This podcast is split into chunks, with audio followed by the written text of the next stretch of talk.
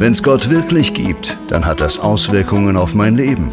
In dieser Message erfährst du mehr davon. Willkommen bei der Home Church.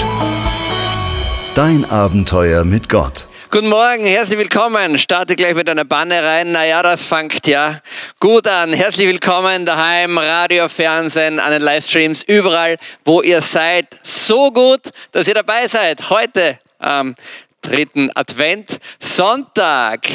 Ähm, Leute haben so unterschiedliche Hobbys. Ich weiß nicht, was dein Hobby ist. So, es gibt Leute, die züchten gern Kaninchen, andere sammeln gern Steine und legen sie dann daheim hin. Und ich habe auch so ein seltsames Hobby. Es gibt solche Hobbys, so Secret Hobbys, von denen wissen die Leute nicht viel. Ich habe auch ein Secret Hobby. Und ein Secret Hobby von mir ist, dass ich mir, ich will nicht sagen stundenlang, aber schon sehr, sehr lange Parlamentsdebatten anhören kann. Ich weiß, das finden Leute extrem langweilig, schrecklich. Jetzt mache ich gleich ein zweites Outing. Ich bin auch der Einzige, wahrscheinlich in ganz Europa, der sich vom Trump Ansprachen im Originaltext angehört hat. Auch das ist, oh, nimm es nicht weg. Oh, man glaubt mir man glaubt mir meine Zukunft. Ähm, bin einer der wenigen, der sich, der sich von den amerikanischen Präsidenten die Originalansprachen anhört. Und jüngst, vor zwei Tagen oder vor drei Tagen, sitze ich wieder daheim, kurz vor Schlafen gehen und schaue mir eine spannende Parlamentsdebatte an. Momentan gibt es ja Beschlüsse über Beschlüsse über Beschlüsse, Beschlüsse und es geht so die halbe Nacht durch. Und da war gerade eine eine Debatte, drei oder vier Wortmeldungen gibt es nur zum Sicherheitsgesetz, eine ganz kleine ganz kleine lapidare Änderung. Und plötzlich kommt ein Abgeordneter raus und beginnt loszuziehen über Religion im Parlament. Was war der Background? Ein paar Tage vorher hat es so etwas gegeben wie ein Gebetsfrühstück. Es war diesmal am Abend im österreichischen Parlament. Das ist eine Bewegung, die gibt es auf der ganzen Welt herum, wo einfach Christen, die auch im Parlament sind, sich dort ab und zu mal treffen und zusammen ein Gebet machen. Und der Mann hat maßlos hier hier vorangeschaut und gesagt, wow, das geht überhaupt nicht. Trennung, Staat, Religion und Politik und Kirche haben überhaupt nichts zu tun. Hör gut zu. Politik und Kirche haben überhaupt nichts miteinander zu tun. Und dann sagt er einen Satz, den man heute so oft hört. Und auf diesen Satz will ich dich ganz speziell hinweisen. Und dieser Satz heißt, Religion ist Privatsache.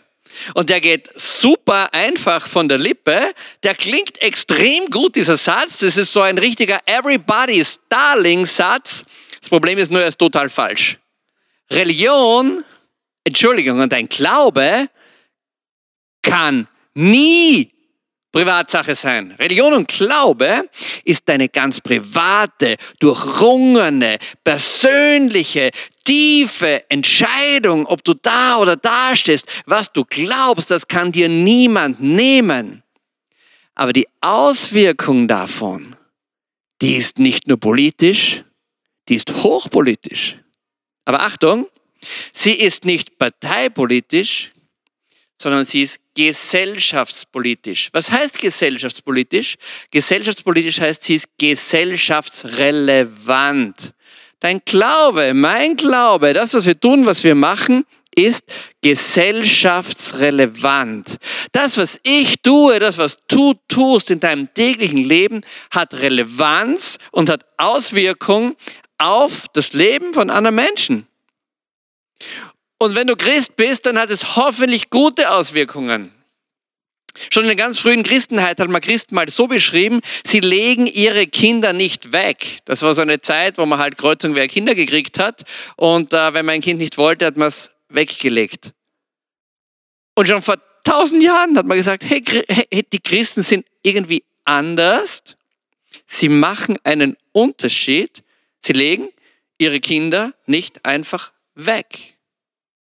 Und so gibt es ganz viele Dinge, die, wenn du wirklich gut ein Christsein lebst, die eigentlich total gesellschaftsrelevant sind und wo man eigentlich sagen müsste, hey Moment, das sind Christen, die machen das und das nicht oder machen das und das schon.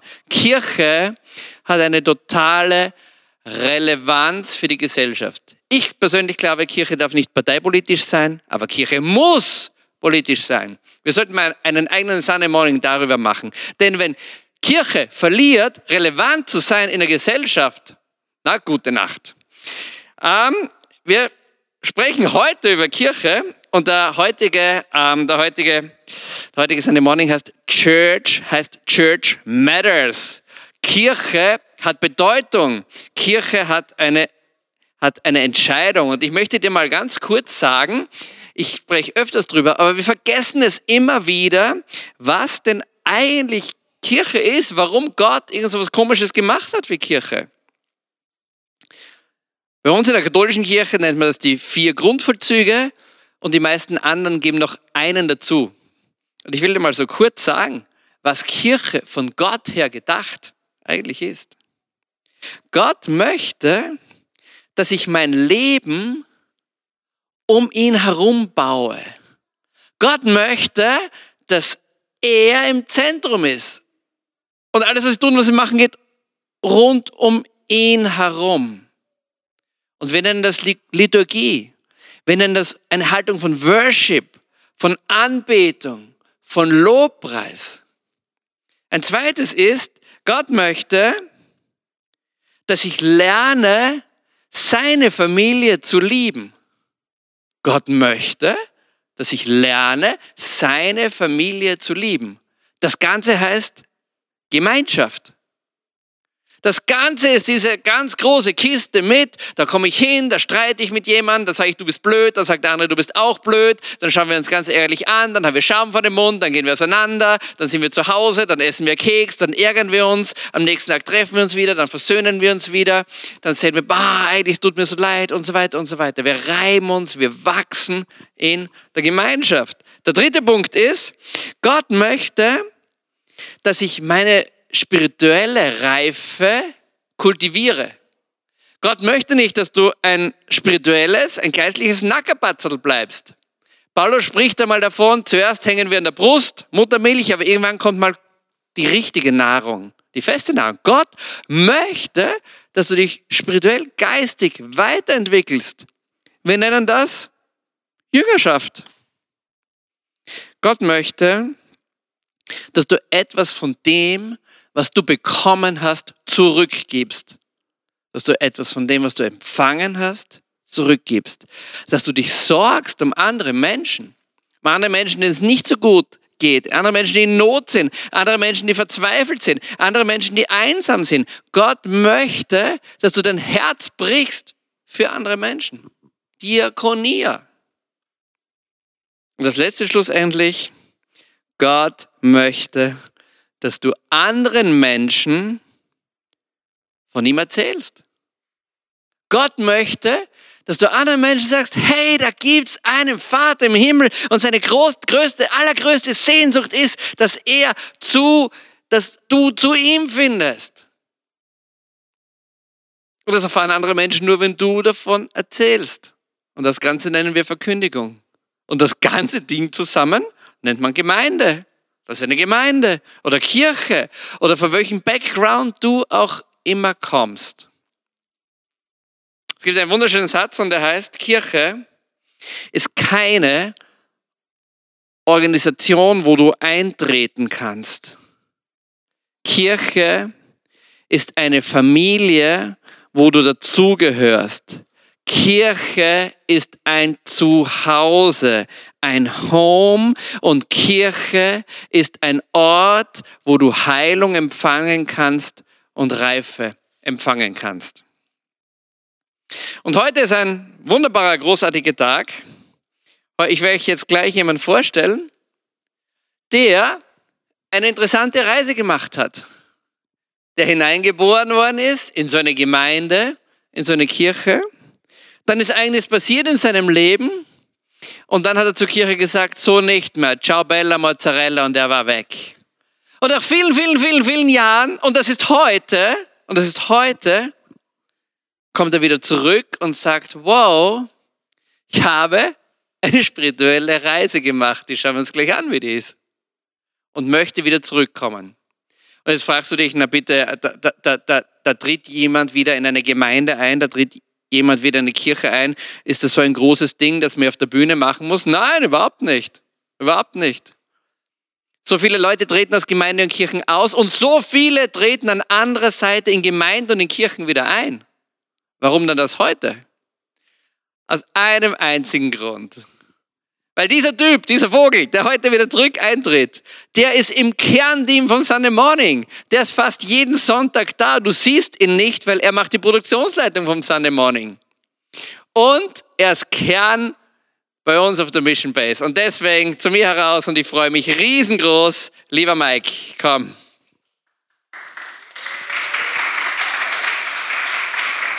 Der erste Applaus. Der erste Applaus, den es jemals gegeben hat bei einem Sunday Morning. Mike, du bist, Mike, du bist großartig.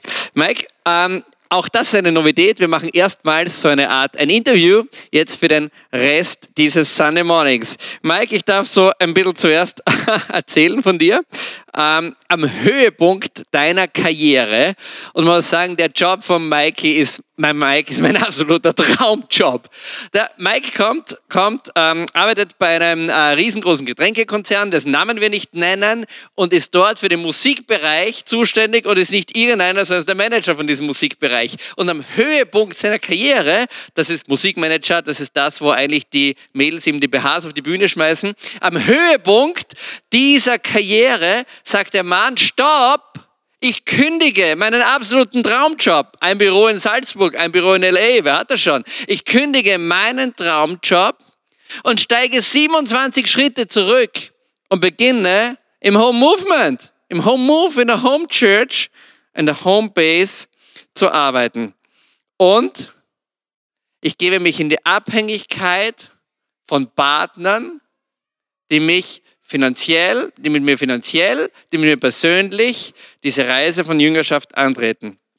Mike, du bist aufgewachsen im tiefsten Oberösterreich. Du warst ein Musterministrant und dann warst du ein Jungrevoluzer. Erzähl, erzähl mal.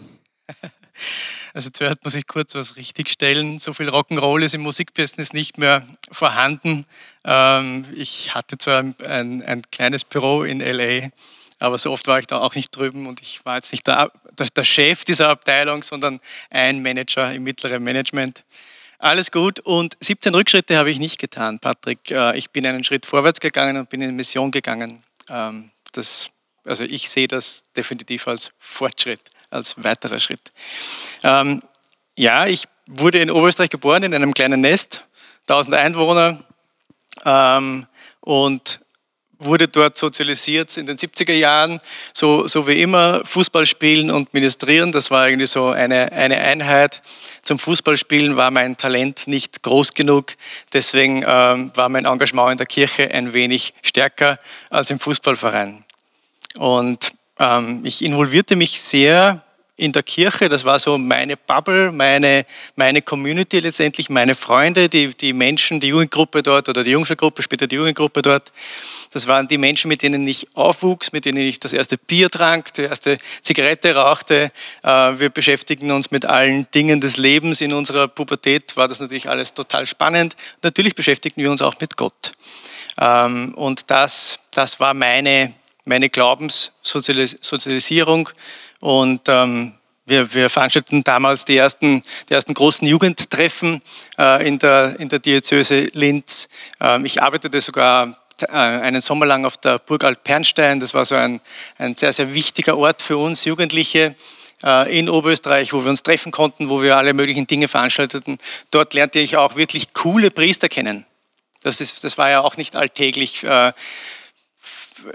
oftmals sind die Eindrücke, die man hatte, sehr, sehr verstaubt und so weiter. Und wenn man, wenn man da jemanden kennenlernt, der Feuer hat, das, das, das nimmt einen mit. Mike, und dann, und dann ist ein Bruch passiert. Dann ist ein Crash passiert. Was, was war? Also ich, ich habe eh kurz erwähnt, ich bin in den 70ern aufgewachsen. Ähm, es gab dann in Österreich die zwei sehr große ähm, Missbrauchsfälle, die uns alle sehr, sehr betroffen haben. Und ähm, wo man sich als junger Mensch so, schon fragen musste, wie kann ich mich wie, wie positioniere ich mich denn, äh, dazu oder wie kann ich damit eigentlich umgehen? Ähm, das war die eine Geschichte. Es gab viele Aussagen, auch des Papstes damals, Papst Johannes Paul II. zum Thema AIDS, zum, zu, zu, verschiedenen Themen, die ich als junger Mensch einfach auch nicht einordnen konnte und mit denen ich nicht gut umgehen konnte und erklärt hat es uns niemand.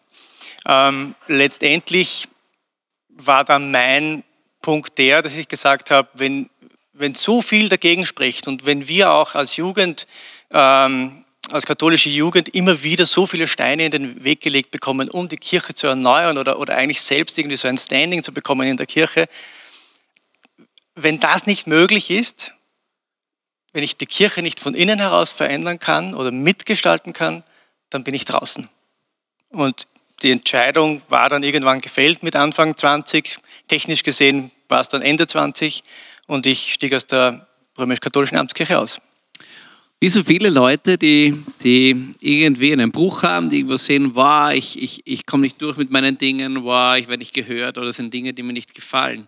Und das sehen wir bei vielen jungen Erwachsenen, dass es auch so der Fall ist. Aber Mike, deine, deine spirituelle Suche war nicht am Ende, sondern eigentlich hat sie erst so richtig begonnen. Und ich glaube, das ist auch, was viele Menschen heute machen, dass sie ein, ein tiefes, eine tiefe Sehnsucht haben nach Spiritualität, dass sie tief in sich merken, wow, da ist something bigger going on, da ist ganz was Großes eigentlich, aber was ist es? Wie war das bei dir? Also ich bin, ich bin nach dem inneren und dann auch nach dem äußeren Austritt ähm, aus der Kirche kein Atheist geworden oder ein Agnostiker geworden. Ähm, ich glaubte immer zuerst an Gott oder zumindest an, an, an, etwas, das uns zusammenhält, an etwas, das da ist, an diese, an diese Spiritualität. Ähm, mein, mein, mein, meine Fehlentscheidung oder, oder, oder das, das falsche Bild war eigentlich zu glauben, dass man Glaube alleine leben kann. Das, das verstand ich aber erst 20 Jahre später. Und mein Glaubensweg hat mich dann völlig weggebracht vom christlichen Glauben letztendlich. Ich habe alles Mögliche ausprobiert. Also ich bin eigentlich Musiker, ich bin Jazzmusiker und als, als Künstler macht man alle möglichen Dinge, um, um Körperpräsenz zu machen, um Bühnenpräsenz zu, zu üben. Ähm, Körperarbeit, äh, Yoga. Äh, ich habe auch eine schamanistische Ausbildung irgendwann mal bekommen. Also ich habe alles Mögliche in meinem Leben ausprobiert. Ähm, und das hat mich in gewisser Weise erfüllt oder, oder hatte eine Funktion zu einem gewissen Zeitpunkt in meinem Leben, aber führte mich natürlich nicht irgendwo hin, wo ich sagte, okay, da bin ich zu Hause, sondern es war eigentlich immer so ein bisschen Mittel zum Zweck. Und dann, Mike, ist so etwas Ähnliches gekommen wie eine wie eine fette Lebenskrise? Ja, also Anfang, Anfang Mitte 40 äh, hatte ich dann so eine Lebenskrise und ich dachte, okay, das ist ganz normal, ich bin in meiner Midlife-Crisis, äh, das ist schon okay, das kann man schon mal haben. Ähm, Hat man halt mal so. ähm, das Interessante dabei war, dass, ähm, dass das schon sehr tief ging und ich stellte mir sehr viele Fragen oder ich stellte viele Aspekte meines Lebens in Frage.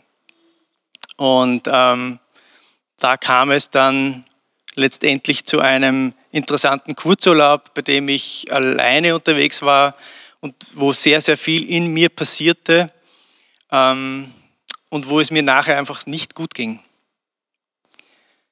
Und als ich dann zurückkam ins Büro, also ich pendelte damals zwischen Wien, in Wien lebte ich, in Salzburg arbeitete ich, wie ich zurückkam ins Büro, ähm, traf ich eine Kollegin von mir, und die sah mir an der Nasenspitze an, wie es mir geht. Und sie hat gesagt, ich habe so das Gefühl, ich kann dir zutrauen, komm mit mir morgen um 7 Uhr in der Früh mit, ich gehe da in so einen Gebetsraum, ähm, setz dich einfach dazu, ähm, schau, dass, dein, dein, dass, du dein Hirn auslüftest und ein wenig nachdenkst, äh, komm einfach mit. Ähm, und sie, sie fügte noch hinzu, äh, wundere dich nicht, das sieht alles ein bisschen katholisch aus sie hatte keine Ahnung, dass ich eigentlich katholische Wurzeln habe und dass er intensiv lebte und ich das natürlich alles kannte. Und das war der 24-7-Raum in der Pfarre St. Blasius. Äh, sie kam aus England, sie kannte das alles 24-7 und deswegen ging sie dorthin. Sie selbst ist auch keine Katholikin. Und ich saß dann in diesem Raum und es war irgendwie schön, es war ruhig. Ich hatte die Zeit und die Gelegenheit, tatsächlich so in mich zu gehen und meine, meine Gefühle zu erforschen und letztendlich auch all diese Dinge zu, weiter zu hinterfragen. Und das Interessante dabei war, dass ich äh, meditierte und dann ging ich wieder ein zweites Mal mit und dann ging ich noch ein drittes Mal mit und nach drei Wochen ähm, kam ich drauf, ich meditiere nicht, ich bete. Beautiful. Und das war eigentlich der Beginn einer Reise, die heute nicht endet, aber zu heute geführt hat. Also liebe Leute, ich denke mir, ich, ich kenne die Geschichte natürlich, Mike, weil ich dich kenne.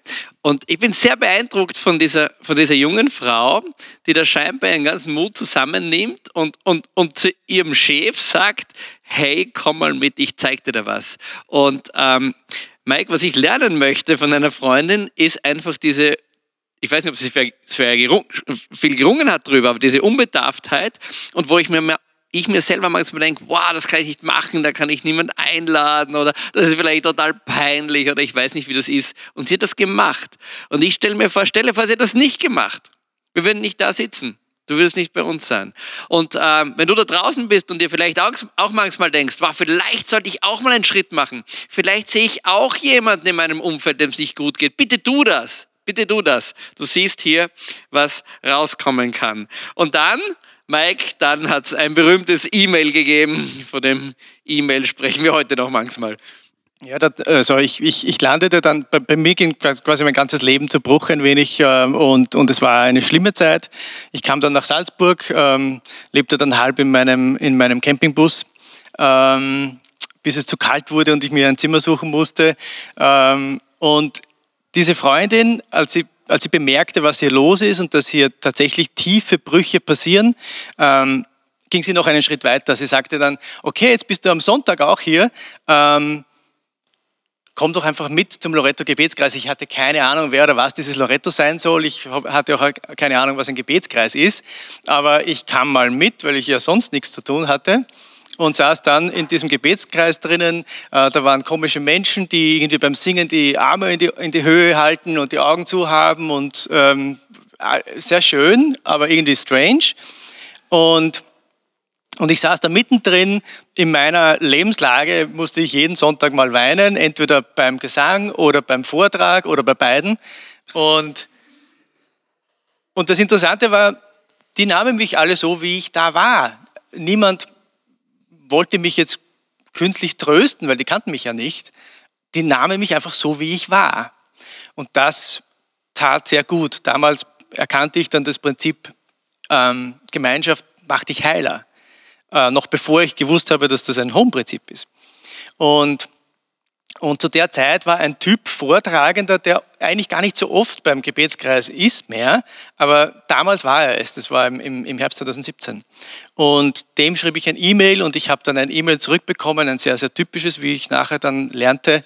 Äh, und das ist, die Antwort auf mein E-Mail war, also ich fragte, ob ich jemanden kennenlernen durfte und mit, und mit jemandem reden könnte und so weiter, ob es hier einen, einen Rahmen gibt. Und seine Antwort war, Mike, starkes E-Mail, gib mir zwei bis drei Tage Zeit. Big Bless, Georg. Und Klammer auf, Meier Mellenhof. Klammer zu, genau. Gründer der Loretto Gemeinschaft und ohne ihn wären wir alle nicht hier. Zehn Tage später bekomme ich ein E-Mail von einem Patrick Nittelfelder, der, no. der dann schreibt irgendwie, ja, wir treffen uns alle zwei Wochen, komm mal vorbei, morgen, wenn du spontan bist, wäre das nächste Mal. Und ähm, ich habe mir gedacht, okay, ich gehe da mal hin. Dann saß ich in deinem Wohnzimmer auch in einer Runde von Leuten, die irgendwie gemeinsam beten und sich irgendwie High- und Lowlight der Woche erzählen. Alles auch sehr, sehr strange, sehr, sehr eigenartig. Hatte ich noch niemals erlebt und schon wieder fühlte ich mich wohl. Und das war so der springende Punkt. Und seitdem bin ich in deiner Small Group. Da habe ich dich, Mike, kennengelernt. Das ist jetzt eine Zeit lang her. Und eine wunderbare Freundschaft hat sich entwickelt. Mike, und, und, und, und, und da hängst du so herum in der Small Group drinnen und lebst nicht mehr im Campingbus und plötzlich bist du Produktionsleiter zu Pfingsten. What? ja, ich, ich wurde gefragt, ob ich Produktionsleiter, ob, ob ich dir helfe eigentlich bei der Produktionsleitung für das Pfingstfest von, von Loretto im Dom. Und ich dachte mir, ähm, wer will sich von einem Jungscharlager einen Livestream ansehen? Ähm, was ist das eigentlich? Und erst sehr viel später bemerkte ich, dass das ein Riesenfest ist, wo 11.000 junge Erwachsene zusammenkommen in Salzburg und äh, ich leitete dann gemeinsam mit dir ein Team von 30, 40 äh, junge Menschen, die irgendwie mit zwölf Kameras und Riesending, ähm, wo, wir, wo wir gemeinsam diesen Livestream produzierten für dieses Festival. Ähm, und das war total spannend mit anzusehen, wie, wie hier Kirche gelebt wird. Großartig, Mike. Und dann, und dann, es geht ja Schlag auf Schlag vom Produktionsleiter. Der nächste große Schlag ist Lockdown. Österreich sperrt zu. Ja, beim, beim ersten Lockdown im, im März bekam ich zwei Nachrichten unabhängig aus der WG von deiner Frau und von der Steffi. Von meiner Frau? Ja. Muss ich mir Sorgen machen? Mike, pack dein Zeug zusammen, du kommst jetzt ins Gästezimmer, ins berühmte Corona-Zimmer von Patrick Nittelfelder und da kommst du jetzt, weil du sollst nicht alleine in deiner Wohnung leben äh, während des Lockdowns. Und das tat ich dann auch. Es war eine wunderbare Zeit, eine sehr tiefe Zeit, wo die Berner, die uns heute übrigens ähm, Tee auf die Bühne gestellt hat, der Tee hat offensichtlich auch eine Geschichte hier, ähm, wo die Berner und ich ähm, abends immer wieder mal Tee tranken und so sehr, sehr tiefe Gespräche führten über Glaubensthemen, das, was mich interessiert hat, ähm, nämlich zum Beispiel, wie man Beziehung lebt. Sie gab mir ein Buch, äh, von Christopher West über, über die Theologie des Leibes von, von Papst Johannes Paul II. Furchtbarer Titel und noch dazu der Papst, mit dem ich eigentlich ein Problem hatte. Ähm, und ich schlug das Buch auf und musste Buße tun, denn dieses Buch ist fantastisch und die Aussagen, die er, die er tätigte über, über die Rolle der Frau, wie er die Frau sieht, Wahnsinn, unglaublich, wie er Beziehungen erklärt, ähm, was eigentlich die Beziehung zwischen Mann und Frau sein sollte, was die Ehe sein sollte, dass die Ehe eigentlich das höchste Sakrament ist, der Blick in den Himmel und, und, und, und, und. Ein Riesending, eine großartige Sache. Und letztendlich war es für mich eine sehr, sehr spannende Reise, die begann, um besser zu verstehen, was im theologischen oder im Glaubenskontext Beziehung zwischen Menschen ist, führte dorthin, dass ich verstand, was die Beziehung zwischen Jesus und seiner Kirche, was die Beziehung zwischen Bräutigam und Braut ist und weckte in mir eigentlich das starke Bedürfnis und die Sehnsucht danach, da dabei zu sein und auch diesen Jesus zu empfangen und diese Braut sein zu dürfen. Und ich sagte immer, wenn irgendwer mich fragte, hey Mike, du bist ja so oft bei uns und jetzt bist du schon zwei Jahre bei uns und wie ist es eigentlich mit dir und der Kirche und so? Und ich sagte immer, ich steige nicht wieder in die Kirche ein, solange ich die Eucharistie nicht verstanden habe weil das ist Kern dieser, dieser, dieses katholischen Glaubens. Und also Eucharistie zum Verständnis, das ist das Abendmahl, das heißt bei uns in der Kirche Eucharistie. Und das war so, das war dann so der Punkt dieses Jahr im, im, im Sommer, nach vielen Monaten Diskussion, Lesen, sich beschäftigen mit der Thematik, wo ich gesagt habe, jetzt ist der Zeitpunkt, wo ich wieder anklopfe, um und da wieder Mitglied sein zu wollen, da wieder dabei sein zu wollen bei dieser Kirche. Und nicht nur das, du hast, wie wir schon gesagt haben, deinen Job hingeschmissen. Das hat was mit einer Halle zu tun, Mike. Ja, ähm, das ist noch ein, ein, Stückchen länger aus. Du hast immer von der, vom Hallenbau geredet, weil Sunday Morning ist gewachsen und gewachsen und wir brauchen eine neue Halle, wir brauchen neue Räume, wir brauchen eine große Kirche für das, was da kommen mag. Und damals hatte ich so die Idee, okay, vielleicht mache ich das Projektmanagement von diesem Hallenbau. Projektmanagement, das kann ich, äh, bauen kann ich nicht. Das, was ich baute, das Größte, was ich baute, war bisher so ein, ein Tomatenhäuschen.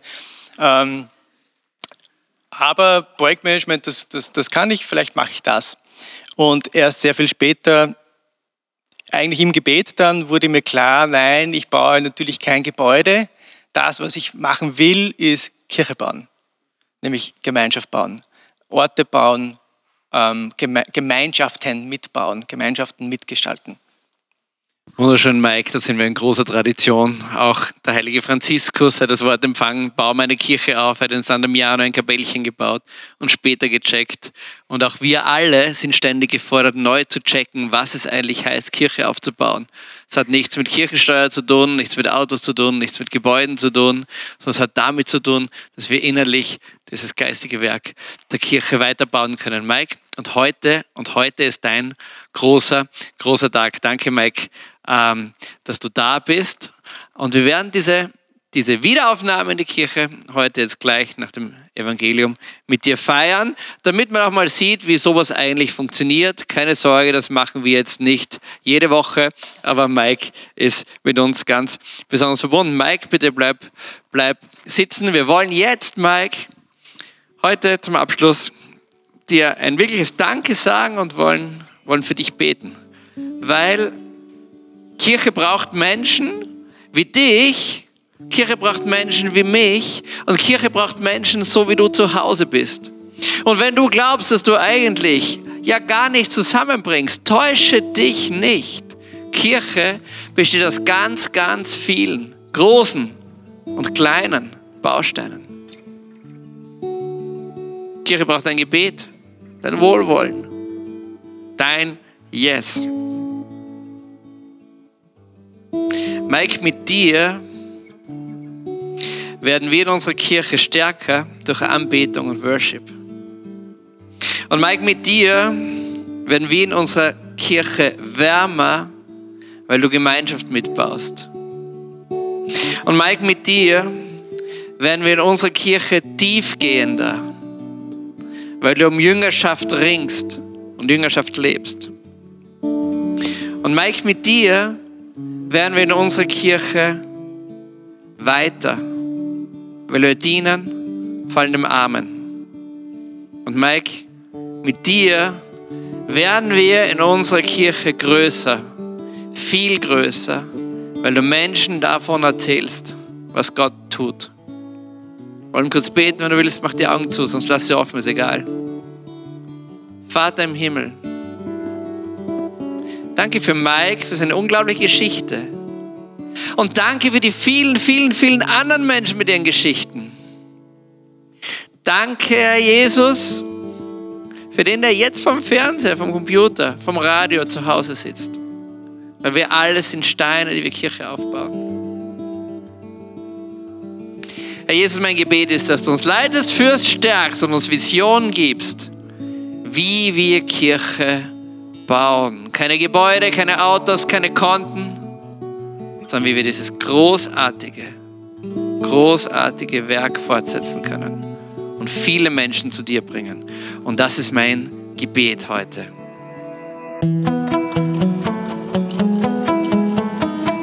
Das war die Message zum Sunday Morning. Wenn du am Reich Gottes mitbauen und uns unterstützen möchtest, dann geh auf www.home-church.cc.